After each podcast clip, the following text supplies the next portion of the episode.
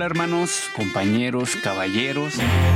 Soy Yair. Me conocen como La Yaya, como Nitro. Soy de aquí de la Ciudad de México. Soy artista visual. Me encanta el arte, me encanta la música, pero lo que más me encanta es ser papá.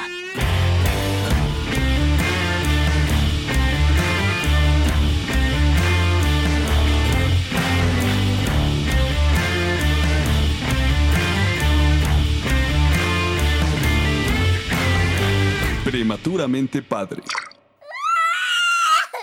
Hola hermanos, una vez más aquí un episodio de Prematuramente Padre. Quiero hacer una pequeña introducción con este invitado que tengo el día de hoy. Es un gran amigo, un hermano. Eh, fui con él a la preparatoria, nos conocimos en muy buena etapa de mi vida. Cuando me convertí en padre, le marqué a este amigo para contarle y darle la noticia que iba a ser papá. Él ya es papá y ahora estamos compartiendo este papel que es ser papá. Agradezco a toda la gente que nos escucha, que nos sigue en este programa de Prematuramente Padre y le doy la bienvenida a mi amigo Juan. Juan, ¿cómo estás? Dime. Muchísimas gracias por la invitación, estoy feliz de la invitación. Es un placer estar en esta charla entre amigos y pues bueno, la entrevista me, sorprendió porque es algo que eh, lo vamos a decir que vamos a expoliar. Nunca he platicado la sensación de que ser padre y pues bueno, te la voy a platicar a ti y a todos los radioescuchas, entonces va a estar impresionante hacer esto. De hecho, igual, eh, quiero comentar que a pesar de que somos amigos y nos ya llevamos años en conocernos y eso, ahorita vamos a dialogar este tema de ser papá. Quiero, Juan, que me digas, ¿a los cuántos años fuiste papá? Híjole, fue eh, una etapa eh, completamente diferente para mí, iba 18, casi 19, cuando iba a ser papá. Obviamente fue una etapa prematura, era algo que no me esperaba. Yo me enteré porque a la mamá de mi hijo, que se llama Ian, le dijeron que tenía una piedra en el riñón porque se quedó contraída. Y pues bueno, eh, sus padres eran, son médicos y, específicamente su papá es gastroenterólogo, entonces me dijo, pues vamos con mi papá para que me revise, ¿no? Y entonces su papá me dijo, bueno, eh, Juan, buenas tardes, bienvenidos, es un placer tenerte acá. Quiero informarte cómo está la piedra de mi hija, pues bueno, va a salir la piedra de mi hija en nueve meses. Y yo puse una cara de imbécil, porque obviamente dije, ¿cómo? Pues sí, está, estuvo muy padre su diversión, su piedra se llama bebé y va a salir en nueve meses, vas a ser papá.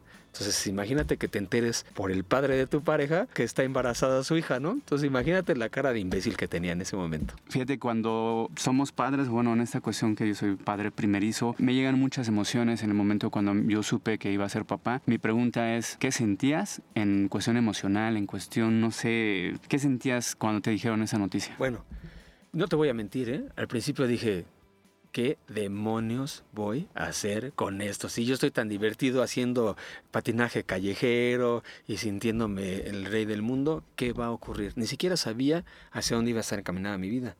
Por ende, no sabía qué demonios iba a hacer. Por mi mente, no, no, no voy a mentir, pasó por mucho tiempo de si seré yo el papá.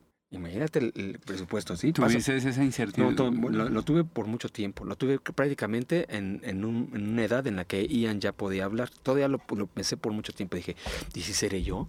Sé porque no sabía si yo era fértil en realidad, porque dije, pues, nunca me he hecho una prueba de fertilidad. ¿Cómo sé que si soy yo? ¿Qué tal si soy estéril? ¿no? Pero bueno, fue una etapa muy complicada porque estaba extremadamente joven. Ni siquiera sabía qué iba a hacer con mi vida. Y pues bueno, decir, eh, ¿vas a ser papá? Nunca pasó por mi mente... Eh, pedirlo de la, parte del aborto, jamás, jamás pasó por mi mente decir, pues bueno, pues podemos tomar una eh, decisión alterna, ¿no? Porque la mamá de Ian es, cinco años más grande que yo, entonces ella en su plan de vuelo más o menos se, se apegaba a que ella quería ser mamá a 24 años, entonces como que no, no, no estaba fuera de su, de su mapa, pero en el mío sí.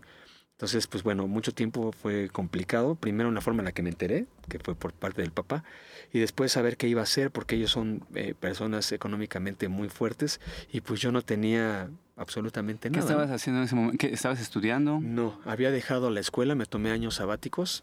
Para hacerlo exacto, me tomé 10 años sabáticos, por eso te conocí en la preparatoria cuando regresé.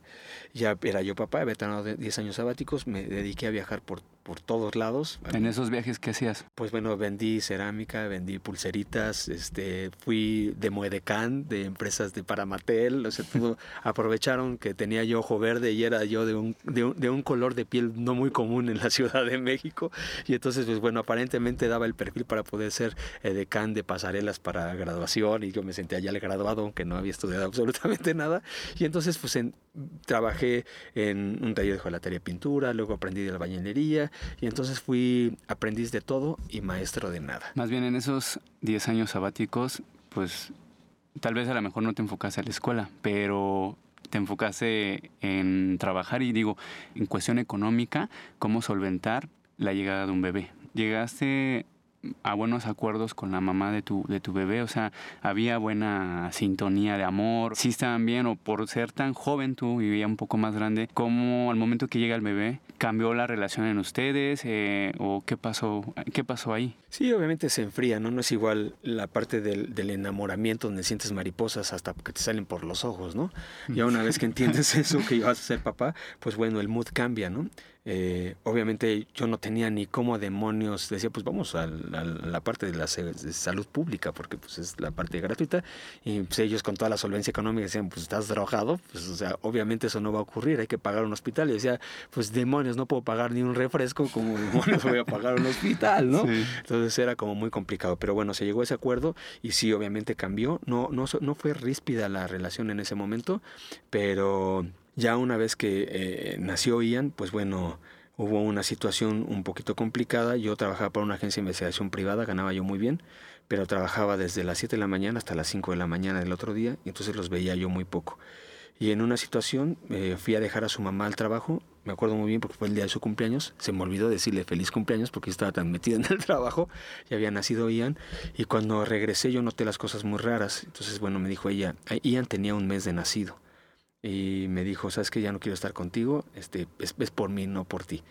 Eh, la noche seguida a eso me platiqué con un amigo llamado Miguel Ángel y estaba yo fuera de casa de mis padres y cuando la veo descender de un carro y besándose de otro tipo, pues bueno, este, mi respuesta estaba contestada, ¿no? Entonces para mí fue complicado. En ese momento, ¿cómo te sentías? Pues digo, con la presencia de tu bebé y luego viendo ese tipo de cosas, ¿qué, qué pasaba por tu mente? Pues bueno, lo primero que hice fue echarme a correr soy unas personas que eh, eh temperamento, en cuanto a temperamento se refiere, soy eh, muy, muy intenso.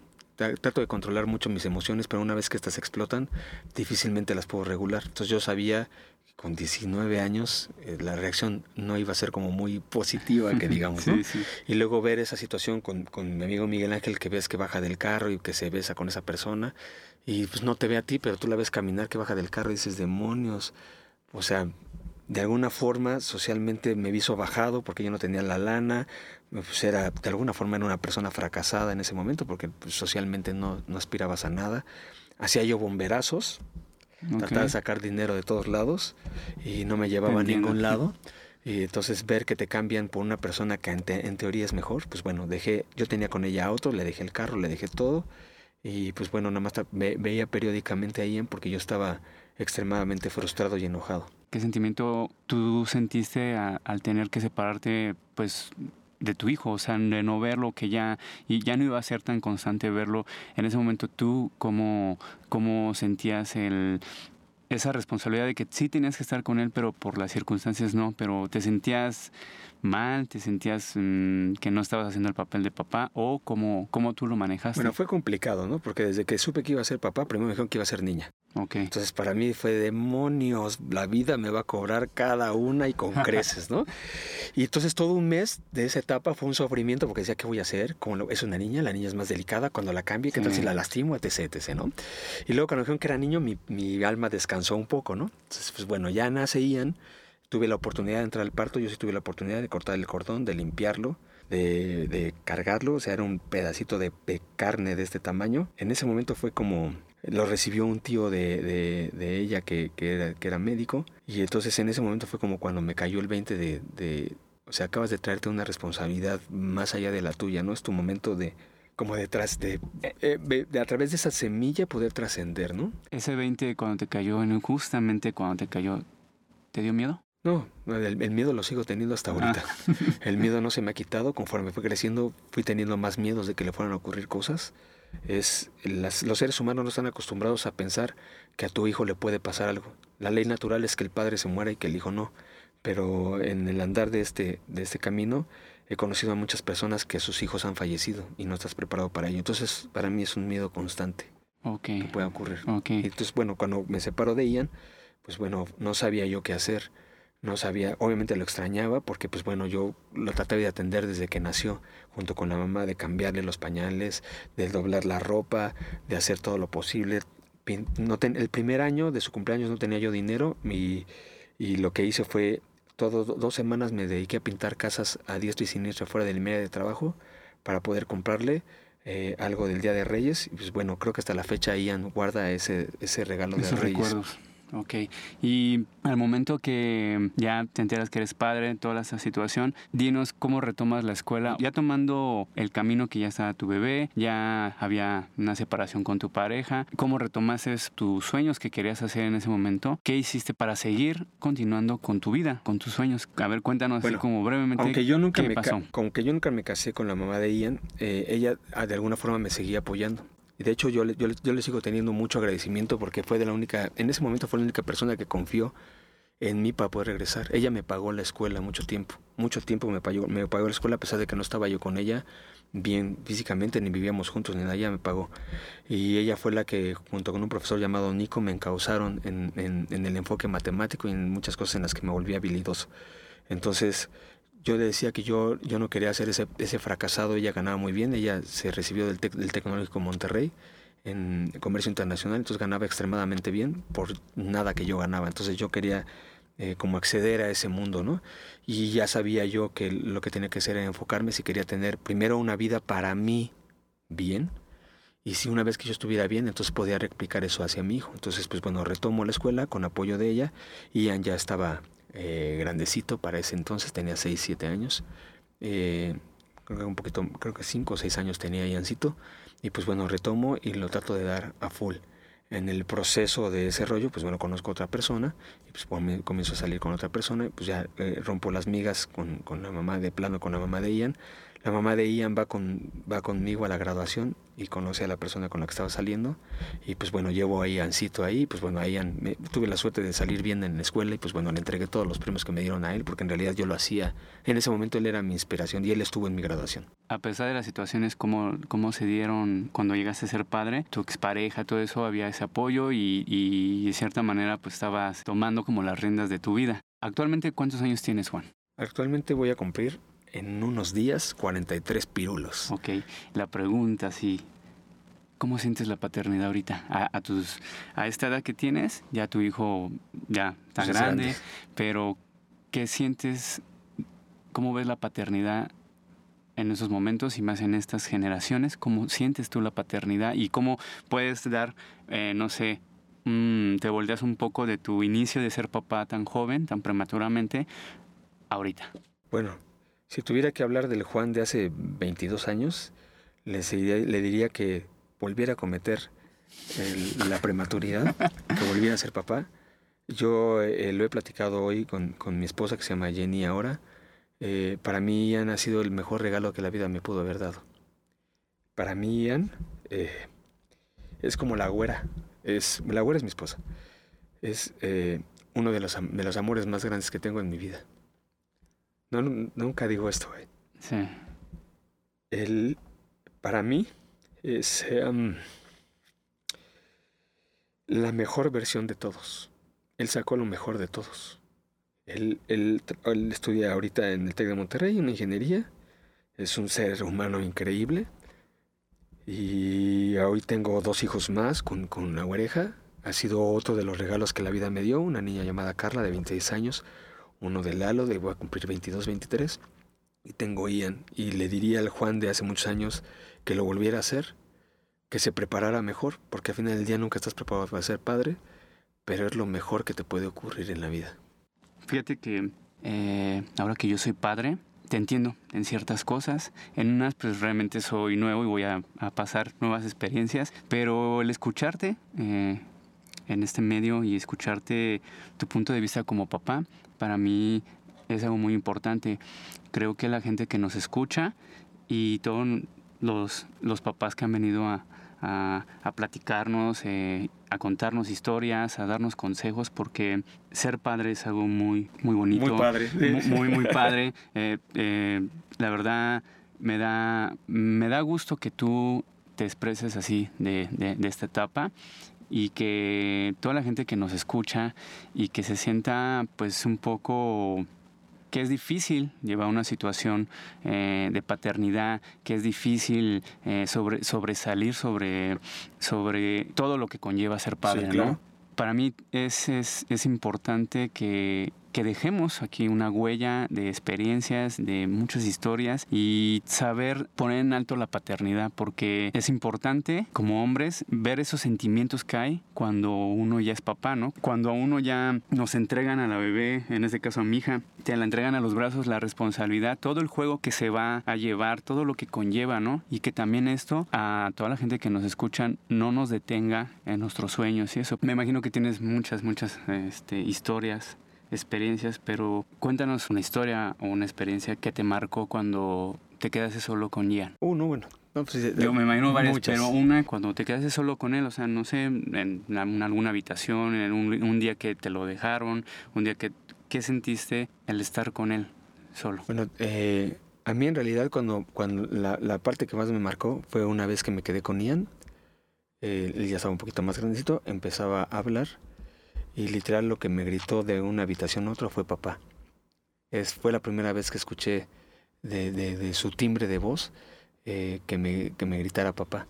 Y lo que me decía era papá y con señas era que quería que jugara con él. En ese momento se va a escuchar como medio trillado en la cosa, ¿no? Pero se puso todo en orden. Eh, la ventana, entró la luz, él se iluminó así como si tuviera una hora, una hora, una hora de luz a su alrededor.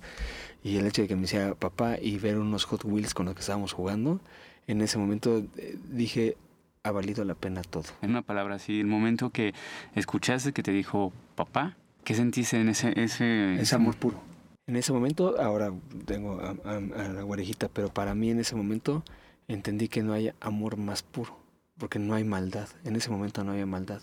Él lo, él lo, dijo, lo, dijo, lo dijo por primera vez y él, y él sentía la empatía, la conexión conmigo. Y el hecho que digo que yo entré y verlo todos, todos se alineó, o era, o era un churro que me había fumado, no sé qué había pasado en ese momento, pero todo se alineó, la luz, se veía el perfecto, la, la piel se ve tersa, se ve suave, los niños huelen bien, y ves, y escuchas esa, esa, esa, esa frase que es en realidad un concepto, el concepto de papá, con la misma importancia del concepto de la mamá, porque es un concepto como tal, y entonces en ese momento para mí todo tuvo sentido.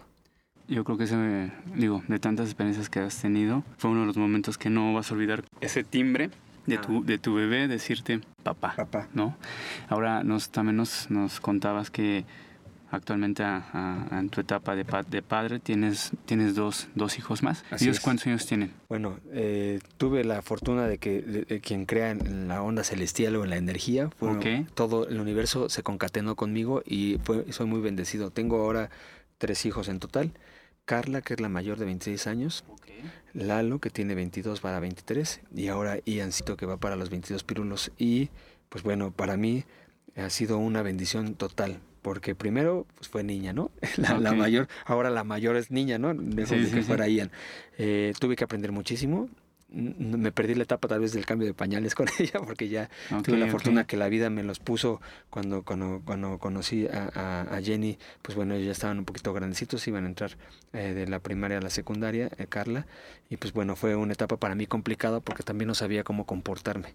Hoy te puedo decir que ha sido de la mejor la mejor decisión que pude haber tomado en mi vida. Ser padre de tres los amo por igual los amo por igual a los tres. Actualmente, ¿a qué te dedicas, Juan? O sea, sé algunas cosas de ti, pero eh, toda la gente que nos escucha les, les va a llamar la atención. ¿A qué actualmente como papá te dedicas? Bueno, primero quiero retomar lo que tú dices. Ser papá no va a ser fácil. Dicen que si todo fuera fácil, cualquier pentonto lo haría. ¿Que va a ser abrumante? Sí. ¿Que te van a decir que te cortan las alas? Lo van a decir, pero no ocurre. ¿Sí? a mí mi situación fue complicada, las papás todo lo decían que era a través de los de mi esposa, bueno, la mamá de Ian en ese momento, que era abrumante porque decían que todos los logros que yo tenía era a través de ellos y de su dinero. Para mí fue una etapa complicada y fue por una de las decisiones por las que yo decidí cortar de tajo esa relación. Eh, hoy en día tengo dos carreras, una es diseño gráfico y otra es entrenamiento deportivo. Hoy casi no le pego al diseño, nada más hago algunas colaboraciones y completamente estoy enfocado al entrenamiento deportivo. He tenido la fortuna de caminar al lado de la guareja de Jenny, de mi esposa, y hacer un trabajo a, lo largo de 20 años. He sido entrenador deportivo de las academias de formación del Atlético de Madrid aquí en México. He sido el preparador físico y director técnico de la tercera división del Club América, que es el club más importante de México de fútbol. Soy especialista en entrenamientos de resistencia, la primera generación en TRX, entrenamiento funcional en México. Soy especialista en entrenamiento personalizado. Soy asesor nutricional eh, avalado por FIFA, por el Atlético San Luis, un club de, de México y que está apoyado por España. Eh, me dedico a dar entrenamientos personalizados a youtubers el día de hoy. Eh, tengo un canal de YouTube, eh, está creciendo, tenemos casi 16 mil personas que creen en los entrenamientos que estamos haciendo gratuitos y pues bueno, nos manejamos a través de las redes sociales también con más de 16 mil seguidores, tanto dándoles apoyo a, las personas. doy rehabilitación deportiva, soy rehabilitador deportivo porque estudio fisioterapia también. Entonces, pues bueno, soy, como le dije al principio, me gusta ser aprendiz de todo y maestro de nada. Quiero añadir y que la gente que nos escucha, Juan ha sido mi nutriólogo, ha sido mi entrenador, eh, me ha dado clases y ahora, digo, desde en esta etapa que yo considero una de las mejores etapas de mi vida y, y de todo, ahora llevamos este, este, este papel de ser padres, ¿no?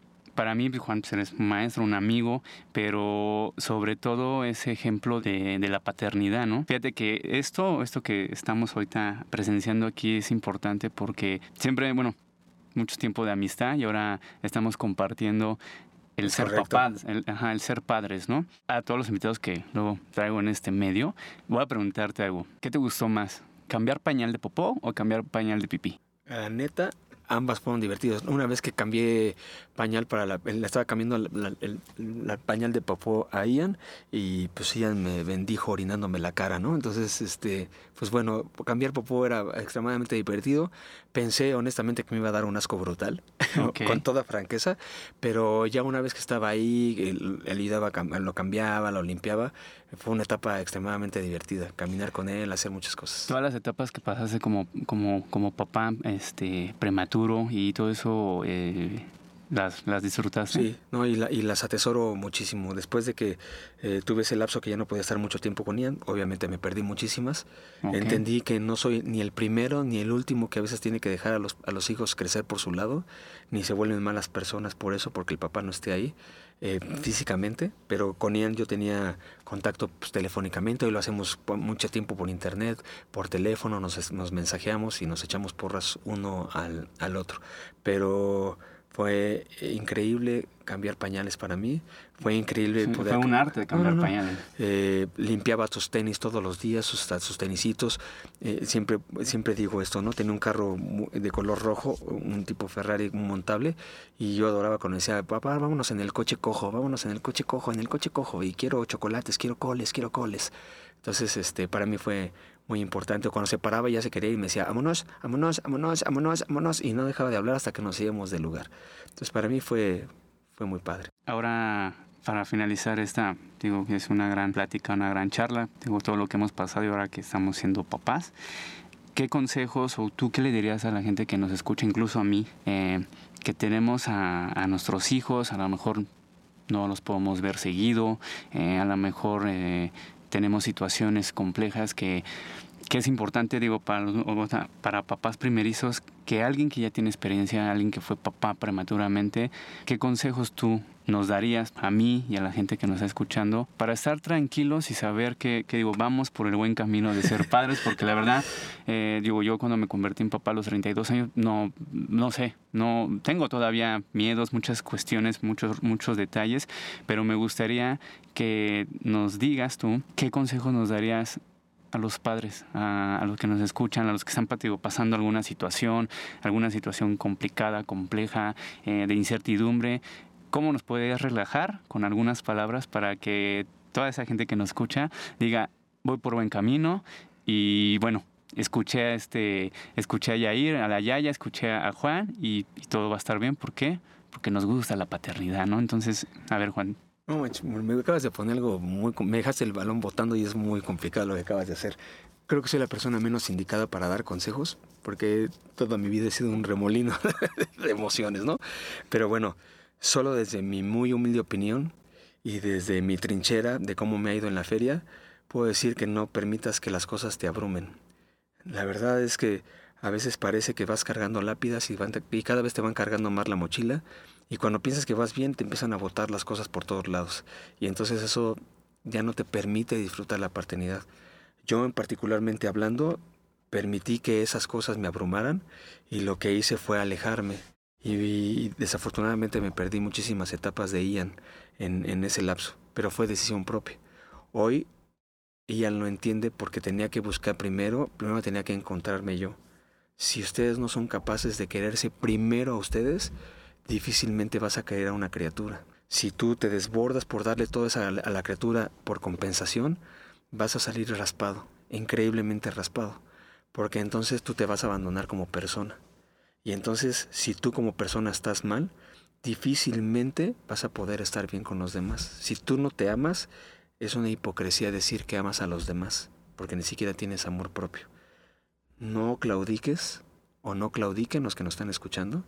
Es difícil, sí, ya lo dije, si, todo fuera fácil, cualquier pentonto lo haría. Entonces, lo único que tienes que hacer es respirar. Detente y respira.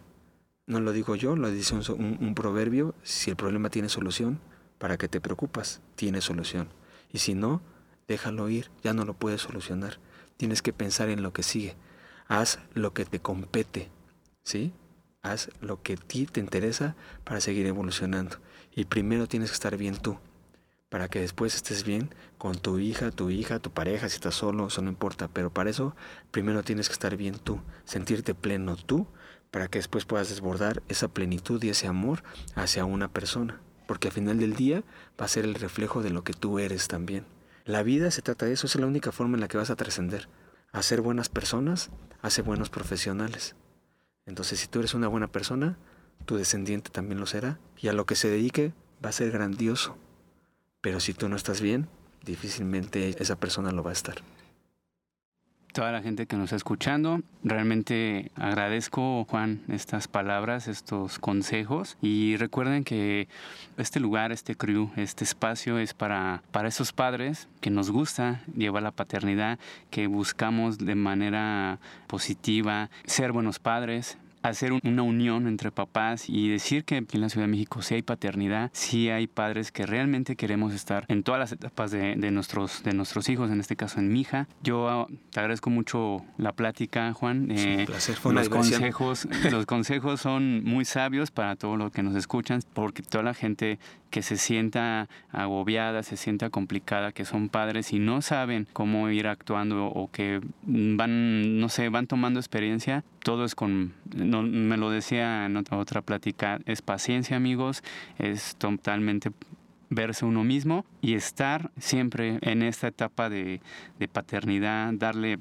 el amor a nuestros hijos, estar ahí en todas las etapas y pues realmente este que lo disfrutes, ¿no? Que lo, tienes que disfrutar, ¿no? sí, porque si buscas el, el, reconocimiento de que eres un excelente papá, también lo estás haciendo mal, ¿eh? Ok. Lo tienes que hacer porque te nace hacerlo. No porque te digan, oh, hermano, qué buen padre eres, ¿eh? Lo estás haciendo grandioso, tienes doble like. Eso no funciona. Lo tienes que hacer sin buscar el reconocimiento.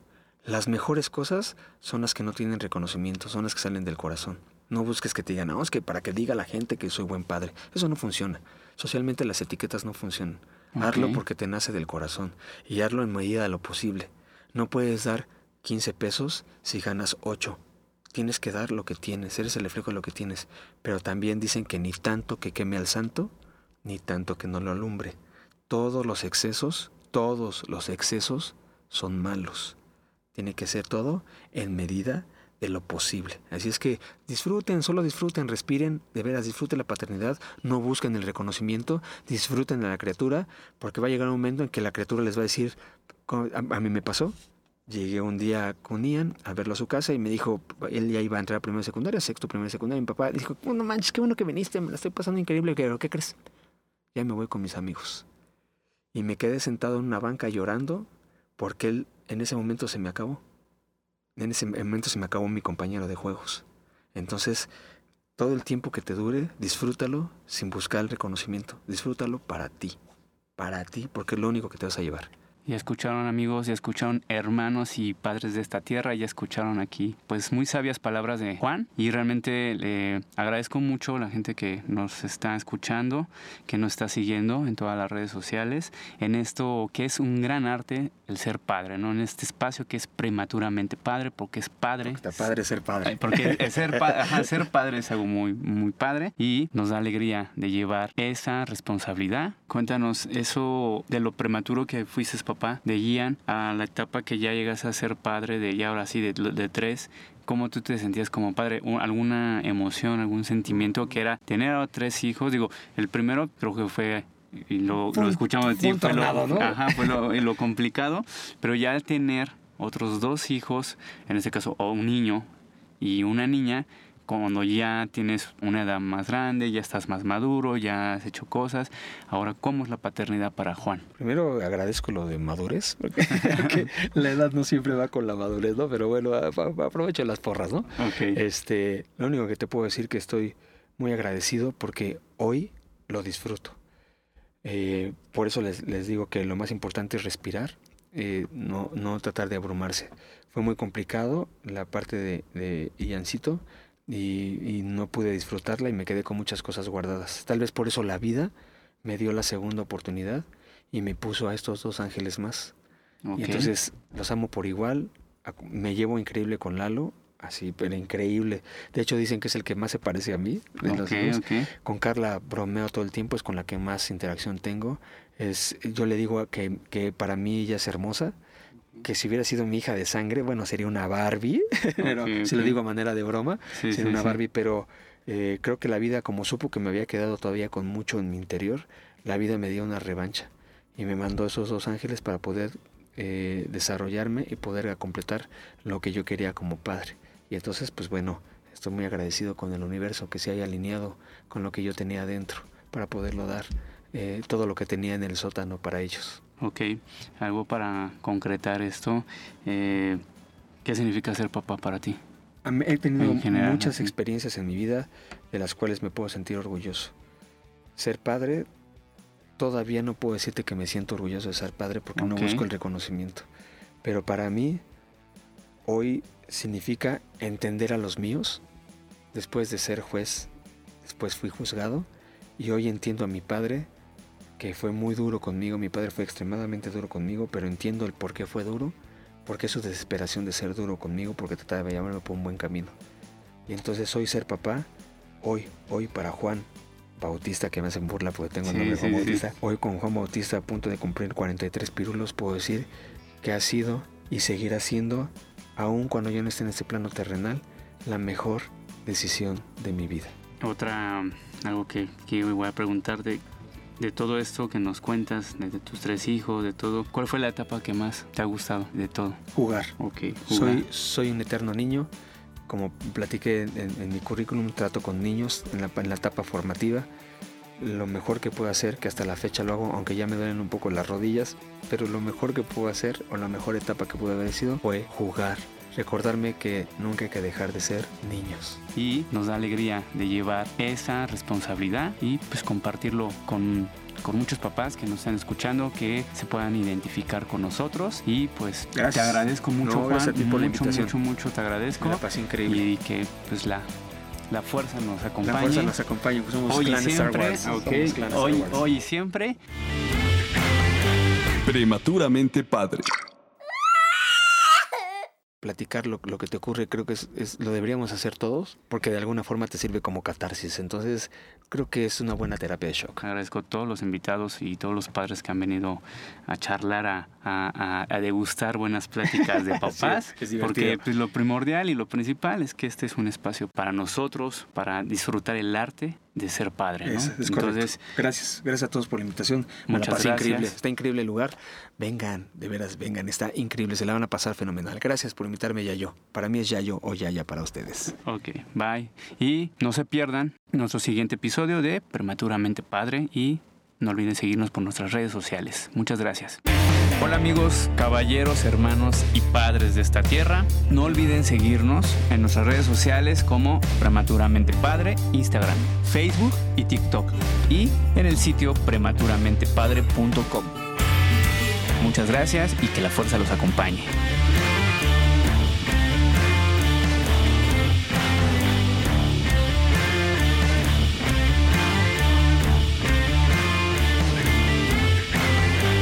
Prematuramente padre.